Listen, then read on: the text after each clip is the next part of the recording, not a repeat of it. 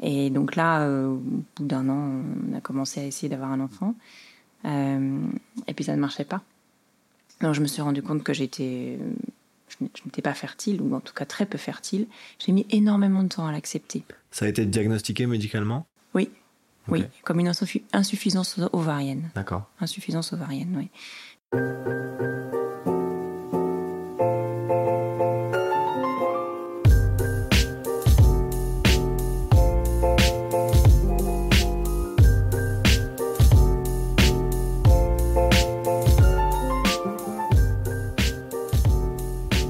Bonjour et bienvenue dans Soignant Soigné, le podcast dédié à la santé, l'ostéopathie et au bien-être. Je suis Baptiste Blanchard, ostéopathe passionné, et chaque épisode est une plongée dans les mystères du soin, de la guérison, du bien-être et du développement personnel. Rencontrez avec moi des thérapeutes visionnaires, des sportifs, des patients aux histoires extraordinaires, tous unis par le désir de comprendre ce qui nous rend en bonne santé. Préparez-vous donc à explorer des approches innovantes et à élargir vos horizons sur la santé intégrative avec Soignant Soigné. Aujourd'hui, je vous présente un épisode dans lequel euh, j'invite une patiente, Marie, qui a un parcours de soins que j'ai trouvé assez original et qui méritait d'être partagé.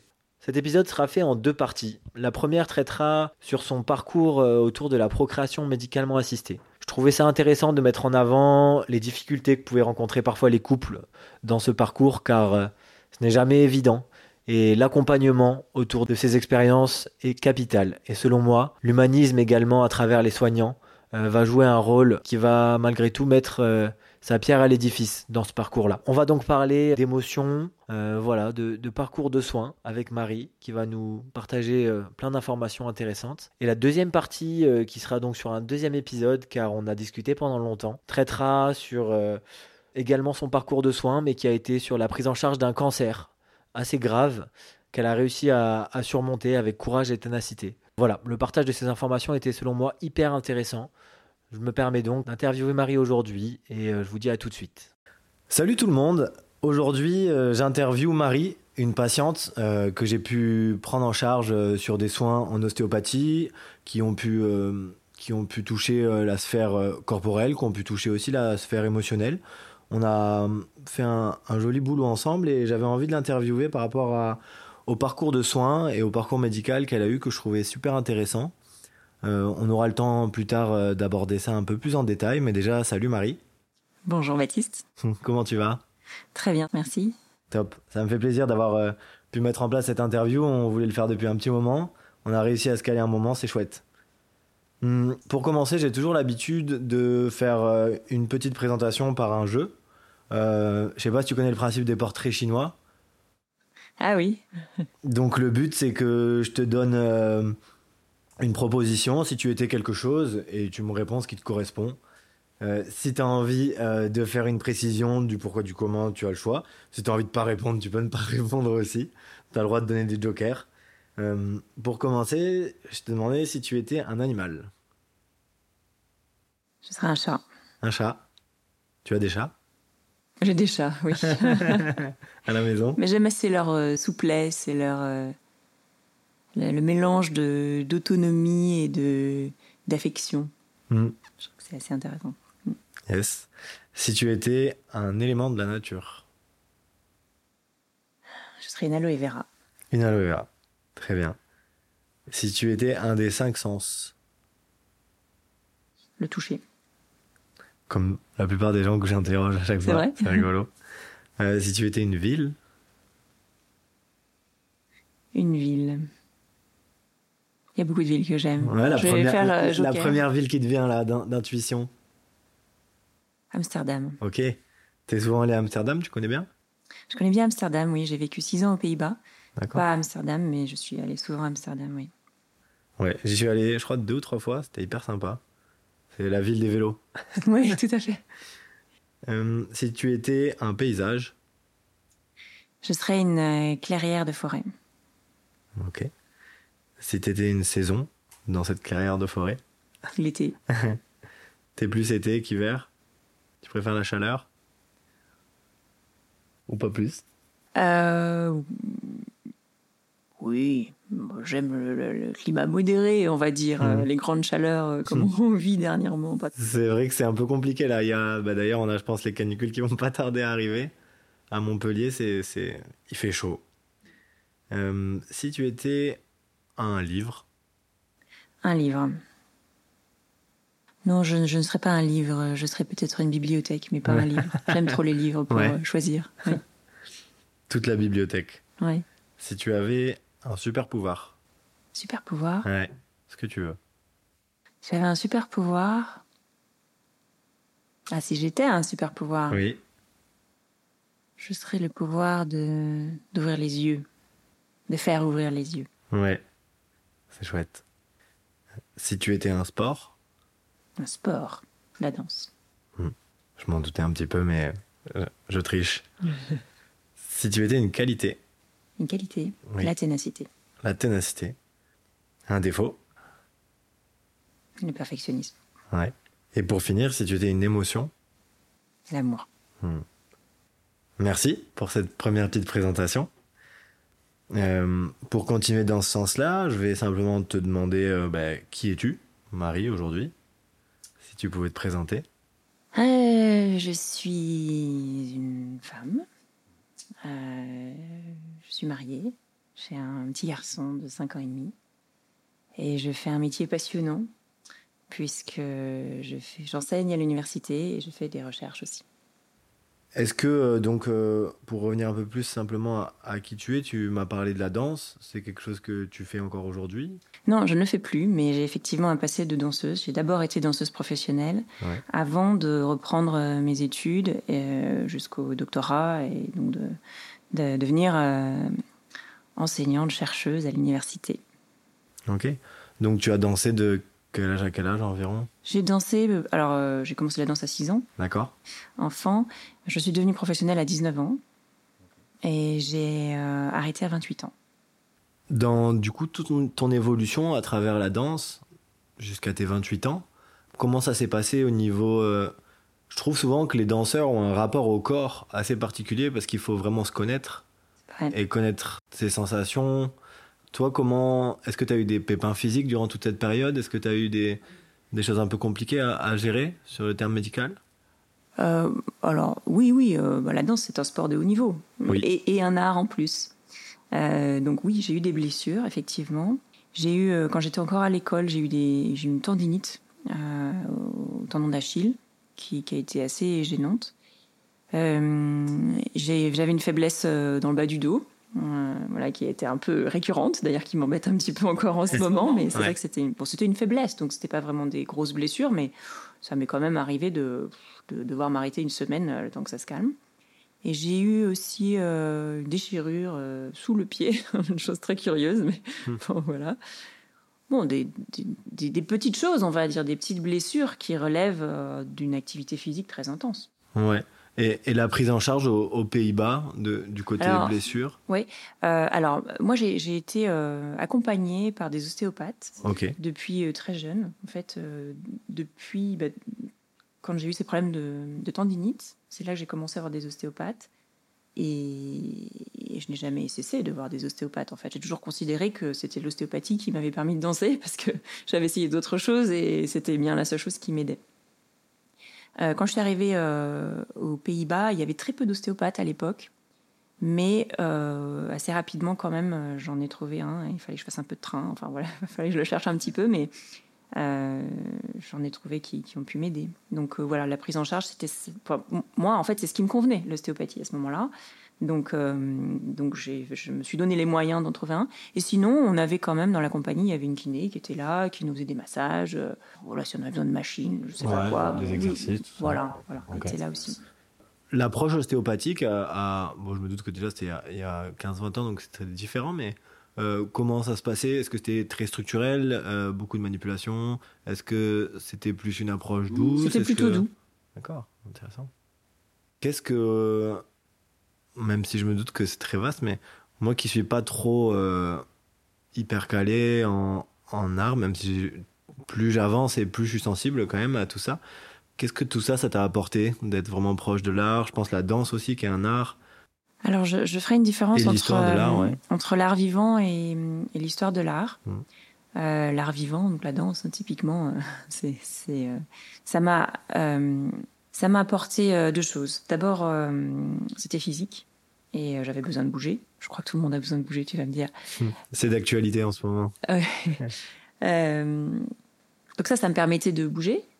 Donc une forme de sport, hein, comme je disais tout à l'heure, une forme de, une façon de me dépenser, aussi une façon de euh, d'expérimenter euh, des choses très fines euh, dans le mouvement, parce que la danse c'est quand même, enfin on, parle de choses très raffinées, on parle de mouvements très précis. Tu as fait plusieurs styles de danse ou une en particulier?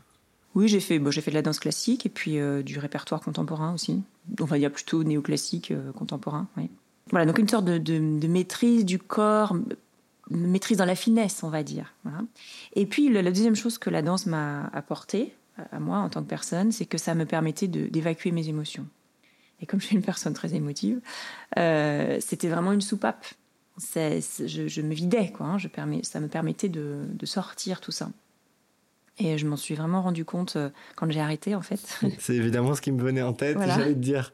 Et du coup, à, 26 ans, 27 ans, comment ça s'est passé? 28, pardon. Euh, ben, en fait, je suis devenue euh, excessivement émotive, puisque je n'avais plus cette soupape. Euh, et donc, je me suis mise à, à, pleurer devant tous les films que je voyais. enfin, à trouver d'autres soupapes, on va mhm. dire. Mais ouais, c'est là que je me suis vraiment rendu compte de la fonction de, de la danse pour moi. Et que ben, ça, je ne l'ai jamais vraiment complètement retrouvé. Hmm. Donc euh, ça, c'était, c'est, en fait dans la danse, parce que je ne danse plus aujourd'hui, euh, c'est plutôt ça qui me manque. Pas tellement l'aspect physique, mais plutôt euh, l'aspect expression de soi, expression de ses émotions. Ouais, ça c'était. Ouais, lâcher prise. Ouais. Et pour du coup l'histoire de l'art. Et pour l'histoire de l'art, alors ça c'est une matière qui est, c'est, très différent l'histoire de l'art. Quand on parle d'histoire de l'art, en fait on parle d'histoire avant d'art. C'est-à-dire que c'est l'histoire d'un objet qui est la production artistique que nous, dénommons art, mais en fait c'est vraiment plus de l'histoire, puisque je ne pratique pas l'art, hein, c'est très différent des arts plastiques. Euh, et donc là, ça, ça satisfait euh, une curiosité intellectuelle euh, qui était débordante. Hein, voilà, donc ça c'était un autre aspect de moi que j'avais beaucoup moins développé quand j'étais danseuse et que j'avais besoin de développer. Donc là, j'ai beaucoup développé tout ce qui était euh, logique, raisonnement, euh, argumentation, et puis euh, connaissance aussi. Mais voilà, connaissance, hein, tu sais, plus, plus, on apprend et plus on sait qu'on ne sait que très peu. Oui. Donc, ça, c'est pareil au niveau du corps humain, hein, je te rassure. dans tous les domaines, c'est comme ça. Donc oui, apprendre des choses, ça c'est sûr, toujours apprendre des nouvelles choses, mais surtout essayer d'avancer dans, la connaissance, c'est-à-dire essayer d'argumenter, de, rassembler des morceaux d'un puzzle. Comme moi, je travaille sur le Moyen Âge, euh, il ne nous reste que très peu de morceaux du puzzle, donc on a quelques morceaux et on essaye de retrouver l'image globale. C'est très satisfaisant parce que, euh, en particulier à la recherche, parce que finalement, quoi qu'on cherche, on trouve. Et on trouve parfois des choses auxquelles on ne s'attend pas. Donc ça, ça satisfait chez moi euh, une sorte de, curiosité et de besoin de manipuler des idées et de les, de les présenter aussi. Ouais, il y a presque comme un, jeu derrière C'est un jeu, ouais, c'est un jeu. C'est ça qui est chouette. Puis alors, ce qui est bien avec l'histoire de l'art, c'est que c'est quand même pas j'allais dire c'est pas très sérieux c'est très sérieux on, le, non mais je veux dire on le fait on le fait de façon sérieuse parce qu'il faut bien le faire mais il n'y a pas un enjeu énorme c'est pas comme quand on est médecin, quand on est chirurgien, qu'on commence à découper quelqu'un, il y a un enjeu qui est très fort. Euh, là, c'est pas le cas. Certains de mes collègues ne seraient pas du tout d'accord parce que c'est très important ce qu'on fait dans les châteaux, les églises, les musées, tout ça. Bon, bah, en fait, il faut relativiser. L'enjeu est quand même euh, relativement euh, limité d'un point de vue euh, importance du vivant, on va dire. Voilà, c'est pas vivant, c'est une trace du vivant. Ok. Pour revenir un peu à nos moutons, donc tu as ton métier après tes études, tu exerces. Au niveau de ton parcours de santé, euh, quand est-ce que tu arrives à un moment où ton corps euh, peut-être te donne des signaux d'alerte et on, va approfondir un peu plus sur ce sujet? Alors la, première expérience euh, marquante pour moi, ça a été il y a une quinzaine d'années à peu près, donc 2023, oui, peut-être vers 2009, on va dire. Euh, j'ai eu une, petite maladie auto-immune. Je dis petite parce qu'elle n'est pas très grave. C'était quand même une maladie auto-immune qui était de la rosacée. Donc la rosacée, c'est une, maladie de peau, en fait, Donc, euh, il fait des, il y a plusieurs formes de rosacée, mais moi j'avais des rougeurs et puis des petits boutons. C'était comme, ça ressemblait à de l'acné, ça grattait. Puis j'en avais sur le visage, c'était un peu embêtant. Donc, je suis allée voir une dermatologue qui m'a prescrit une crème à la cortisone que j'ai prise pendant un an et qui a très peu amélioré les choses. Elle m'a également prescrit euh, une crème euh, écran solaire euh, permanente. voilà, bon, hiver comme été, j'étais, il fallait pas que je voie du soleil et puis j'avais cette crème à la cortisone, voilà. Enfin, je pouvais sortir, mais il fallait que je sois protégée.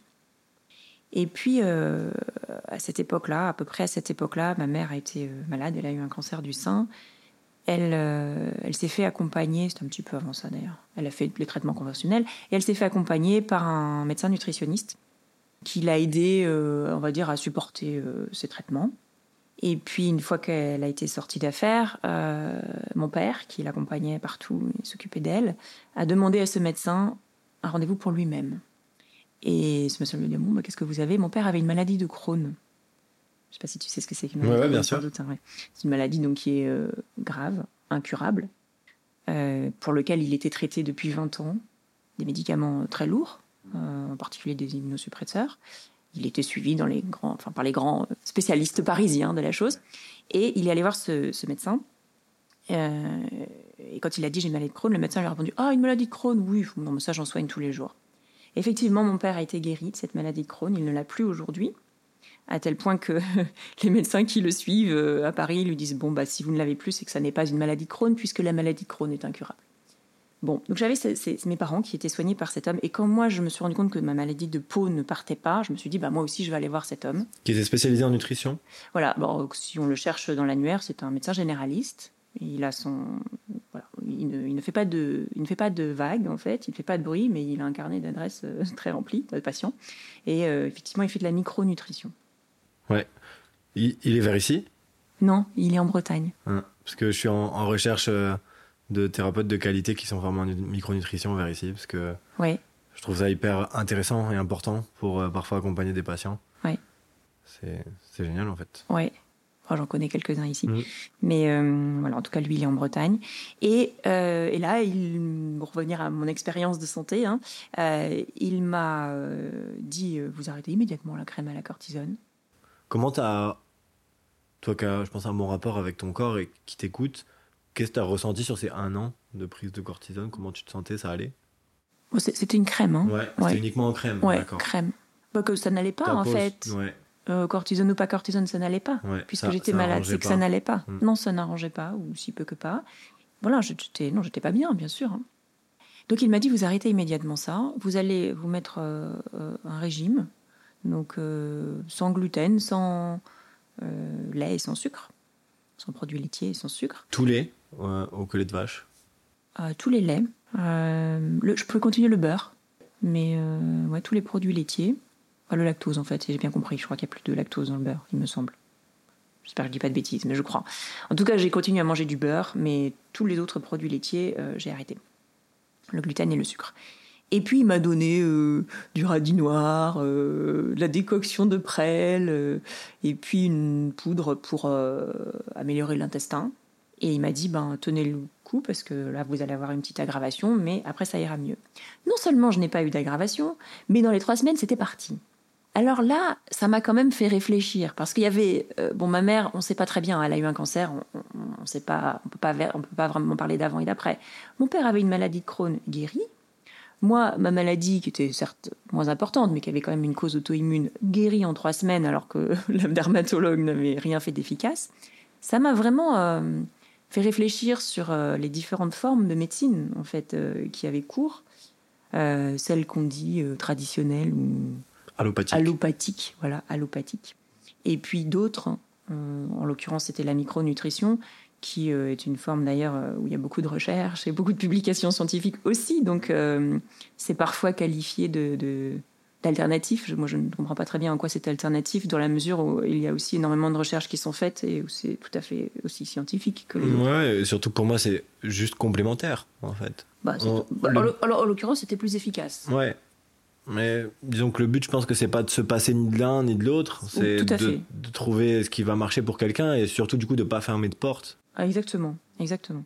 Mais moi, à l'époque, ça m'a quand même euh, pas mal interrogée parce que je me suis bien rendu compte que des plantes et mon comportement alimentaire étaient quand même avaient, un impact très fort sur euh, sur ma santé. Alors, ce qui était évident à l'époque, c'est que cette euh, maladie auto-immune était provoquée par le stress. J'ai vécu une période de stress très intense. C'était un moment où je, faisais ma thèse de doctorat en, Angleterre, mais en fait j'habitais en Belgique parce que j'étais avec un homme qui était en Belgique à ce moment-là, donc je faisais beaucoup d'allers-retours. Et surtout, euh, c'était la fin de cette relation, donc euh, j'étais pas bien. Voilà, j'étais pas bien. Et finalement, cette relation s'est finie. Bon, ça devait être comme ça, mais en tout cas, avant ce dénouement, euh, il y a eu quand même un temps assez long où moi j'avais le stress de cette relation qui ne marchait plus bien et le stress de, de beaucoup voyager, d'avoir cette thèse de doctorat à finir. Donc il y, a eu, il y a eu ce facteur stress qui était très important aussi. C'est un moment où émotionnellement ça a été assez chargé pendant un, petit moment. Est-ce que peut-être avant euh, d'avoir ta rosacée, tu as eu d'autres signes? Je veux dire, avant que le symptôme apparaisse, où tu as senti que tu étais peut-être euh, déjà un peu en train de, remplir le vase et qu'il était pas loin de déborder? Oui, bien sûr. A posteriori, je peux dire ça. Ouais. Mais sur le moment, euh, moi j'étais à fond. Hein. Tu étais tellement dans tout ce que tu faisais que c'est, quelque part c'est un peu mon caractère aussi. Quand j'ai dansé, j'ai dansé à fond. Je veux dire, je l'ai fait euh, depuis enfant euh, en y mettant tout mon cœur et toute mon énergie, quitte à en faire trop. Hmm. Ouais, mais je te demande ça parce que je pense à, ben, en fait, à des gens qui peuvent être parfois dans ce cas, tu vois, dans, dans le jus à fond et en train de faire 10 000 trucs en même temps et euh, à pas voir en fait la partie de, de l'iceberg immergée avec. et je me dis peut-être comment on peut essayer de donner des, peut-être des indices à ces gens pour, reconnaître. Pour un peu un moment sortir la tête du guidon et se dire, OK, comment je vais aujourd'hui Un jauge de stress, c'est, tu vois, c'est toujours très difficile à jauger pour soi-même. Tout à fait. Non, mais à l'époque, je, pense que je savais que j'étais stressée, mais je ne, je ne voyais pas l'impact, en fait. Ouais, c'était intense, mais non, j'ai pas vraiment vu de signes, euh, en tout cas pas de façon consciente. Ouais. Et au final, ce qui est important, c'est que bah, le signe qui est apparu, c'est le rosacée. Voilà. Et ça, c'est et ça, je, ça, je, je, parlé. Je ne pouvais pas le manquer, c'était sur mon visage. Vous voyez, à chaque fois, je me regardais dans la glace.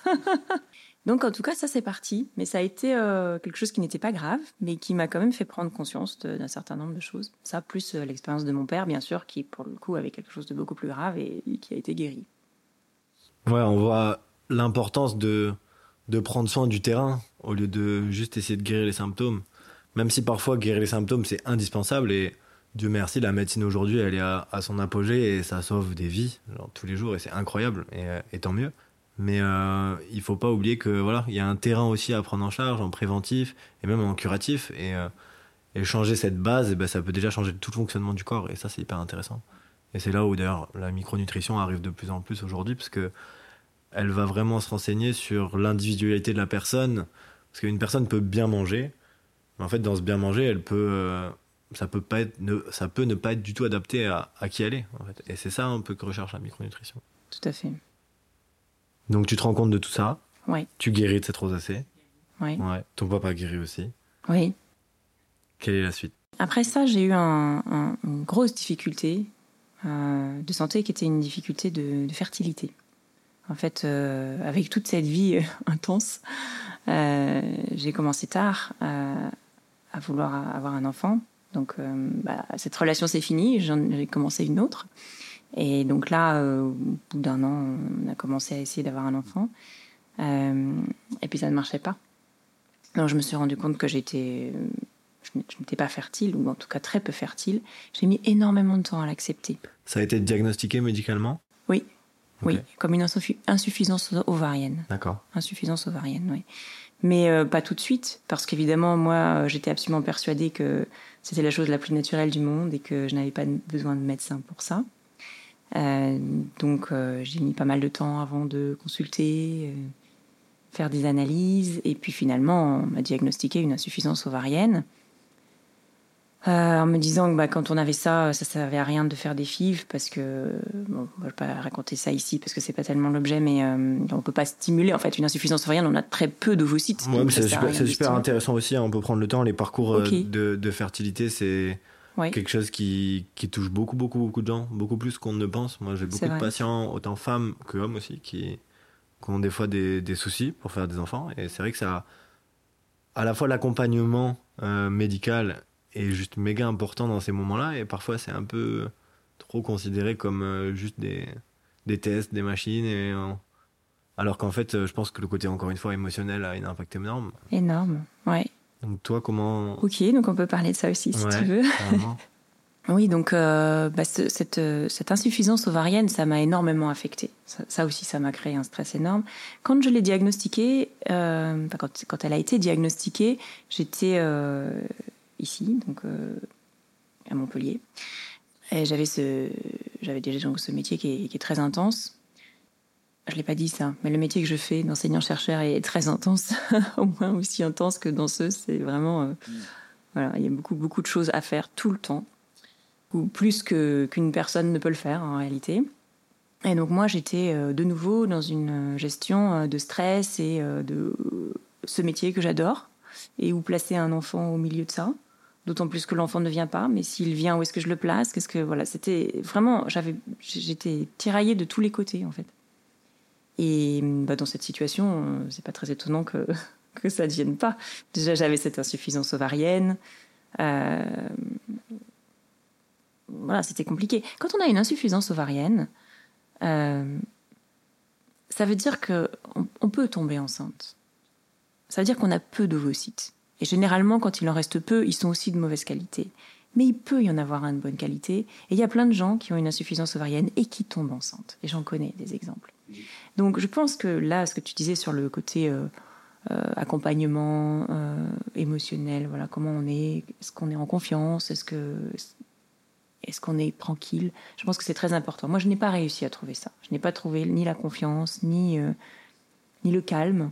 J'étais, j'étais toujours euh, à 200 à l'heure, en fait.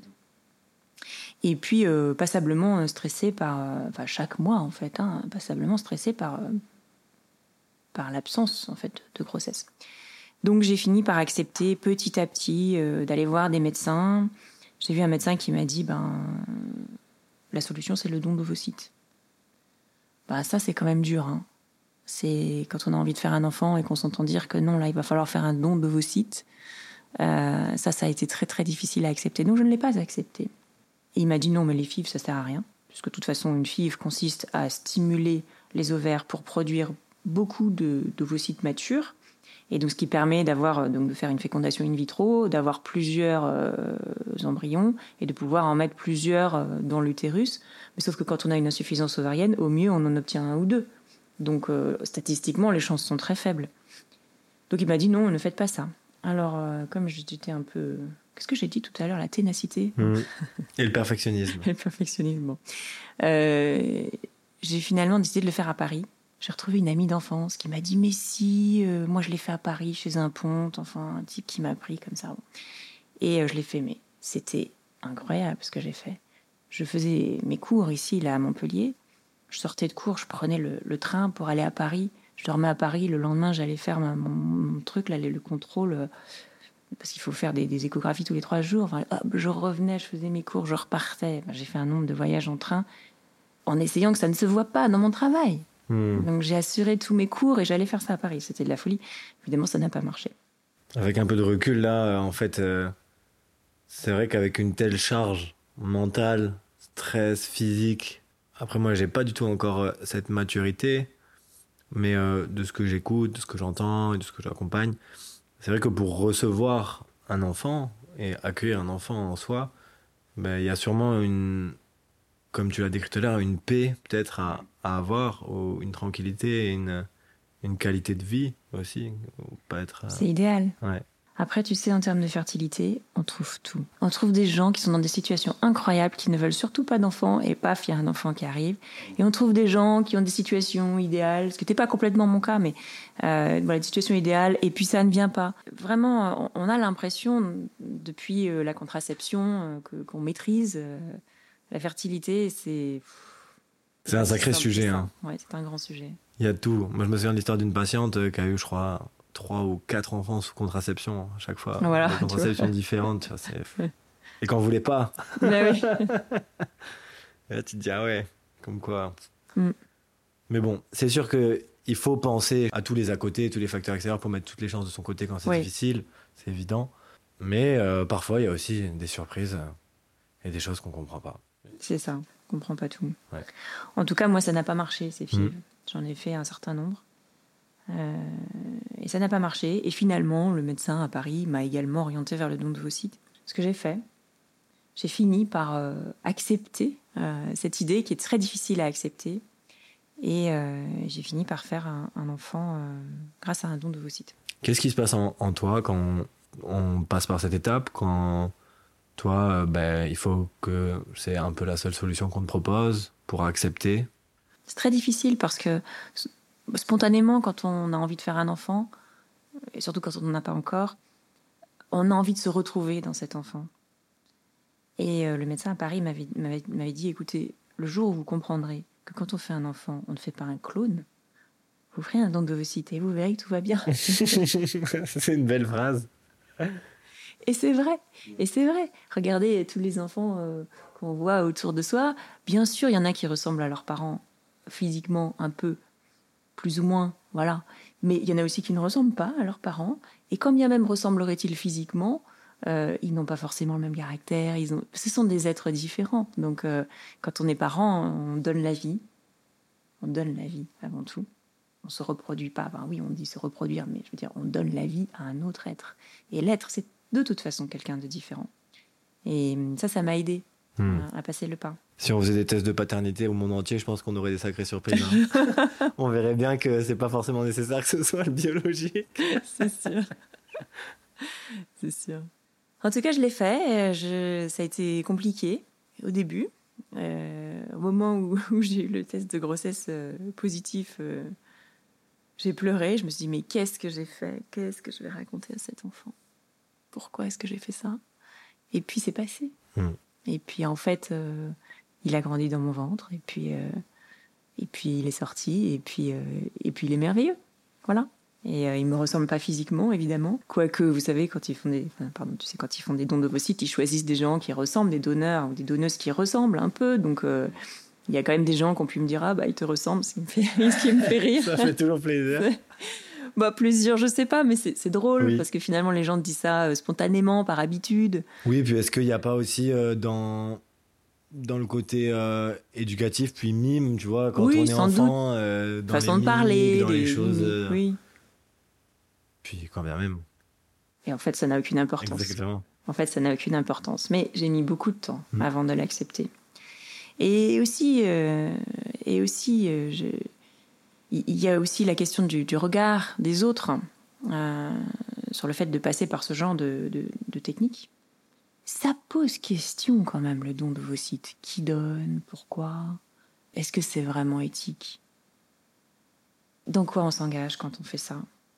Là, je voudrais dire une chose, c'est que quand on est parent, quand on veut être parent, et qu'on passe par le don d'ovocytes, le don de sperme, ou euh, les autres techniques qui existent, euh, euh, qui sont plus ou moins décriées, on le fait pas de gaieté de cœur.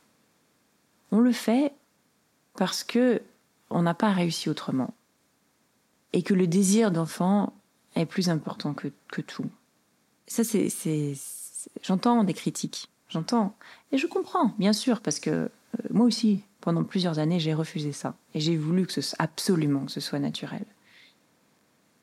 Quand on arrive à ces solutions-là, c'est vraiment que on n'a pas pu faire autrement. Ouais, il y a toujours parfois une curiosité un peu mal placée et les gens se mettent pas forcément à la place des autres. Mais, euh, mais c'est vrai que je pense qu'il faut garder de l'humilité. Les gens s'amusent pas à, à quoi que ce soit. dans- voilà, non, c'est pas un jeu, c'est pas drôle du tout. C'est une émotion, c'est un souhait et, euh, et ça vient du, souvent du. C'est viscéral, quoi. C'est quelque chose de, Mm. de primitif de vouloir faire des enfants, c'est dans la Mm. survie de l'espèce. Et quand on veut à ce point-là, ben, il faut respecter ça, je pense, et garder de l'humilité sur, Mm. sur ce sujet. Alors moi, je, je pensais, quand je n'arrivais pas à faire un enfant, je pensais euh, que si je n'avais pas d'enfant, je mourrais. Je pensais ça. Finalement, j'ai fait cet enfant. Et j'étais très heureuse. Voilà, j'étais très heureuse d'avoir cet enfant. Il y a eu quand même un- quelque chose de très important. Moi, j'avais une représentation de moi depuis enfant, je ne sais pas d'où elle vient, qui était d'avoir deux enfants. Et finalement, euh, ça a été très compliqué d'en avoir un. J'ai un enfant.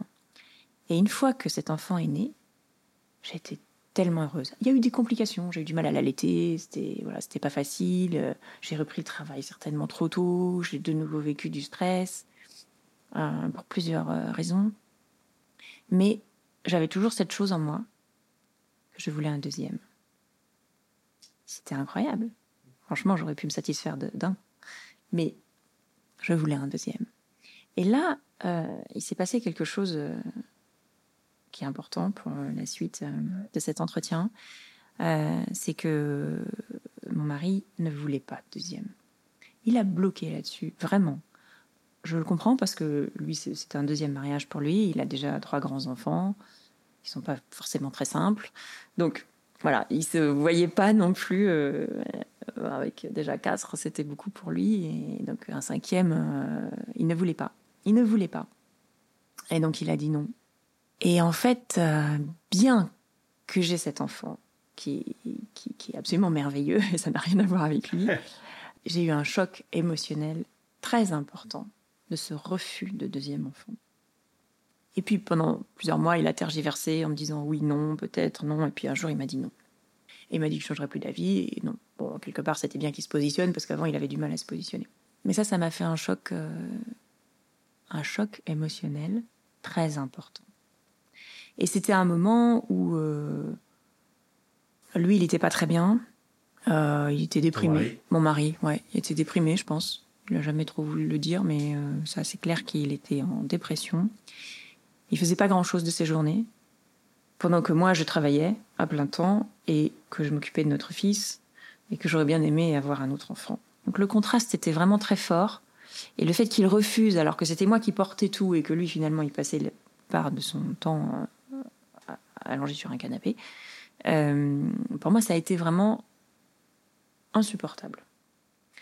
Et c'est à ce moment-là euh, que euh, j'ai fait une mammographie de routine et qu'a été découvert euh, une, une petite tumeur, petite tumeur dans le sein droit.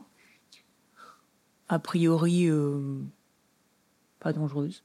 Pour revenir là sur ton parcours, Oui. qu'est-ce qui t'a fait faire cette mammographie? Toi, tu as senti quelque chose en autopalpation Pas ou, du tout. C'était un contrôle classique? Mon fils avait un an. Je suis allée voir la gynéco parce que je suis allée voir la gynéco parce que je, saignais de façon euh, anormale, enfin quelque chose qui n'était pas habituel, on va dire inhabituel plutôt qu'anormal, inhabituel. Ça m'a un peu inquiétée. Je suis allée voir la gynéco. Bah, elle m'a prescrit une mammographie euh, de routine en fait. Voilà. Bah, moi, ça faisait plusieurs années que je n'en avais pas fait. euh, je suis allée elle m'a, elle m'a. Le, le timing est assez intéressant d'ailleurs parce que quand je suis allée la voir, c'était en septembre.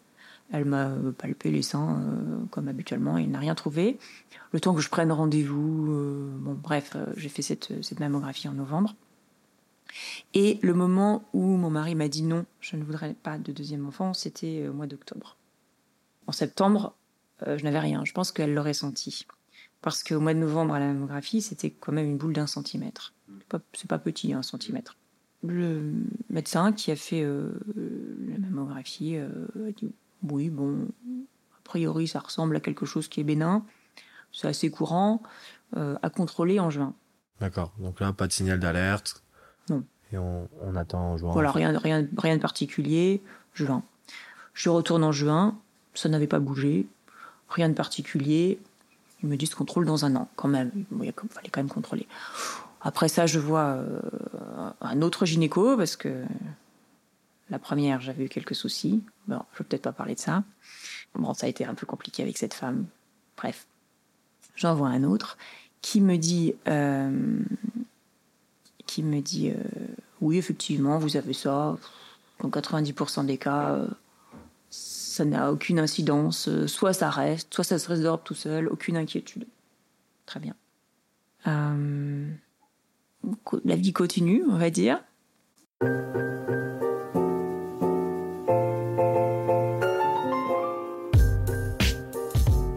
C'est tout pour aujourd'hui dans Soignant Soigné. Merci d'avoir écouté jusqu'au bout. J'espère que cette conversation t'a apporté autant qu'à moi. Si tu as apprécié notre exploration, je t'invite chaleureusement à me soutenir en laissant une note de 5 étoiles sur Apple Podcast et Spotify, accompagnée d'un commentaire si tu le souhaites. Ton soutien m'aide énormément pour faire connaître davantage ces discussions enrichissantes et convier des invités toujours aussi passionnants. Je tiens également à remercier Arnaud qui s'occupe maintenant du montage son du podcast, cela me fait gagner beaucoup de temps. N'hésite pas à partager ce podcast avec tes proches et sur les réseaux sociaux. Ton engagement contribue à faire grandir cette communauté passionnée autour de la santé et du bien-être. Merci d'avance et à bientôt pour de nouvelles découvertes inspirantes.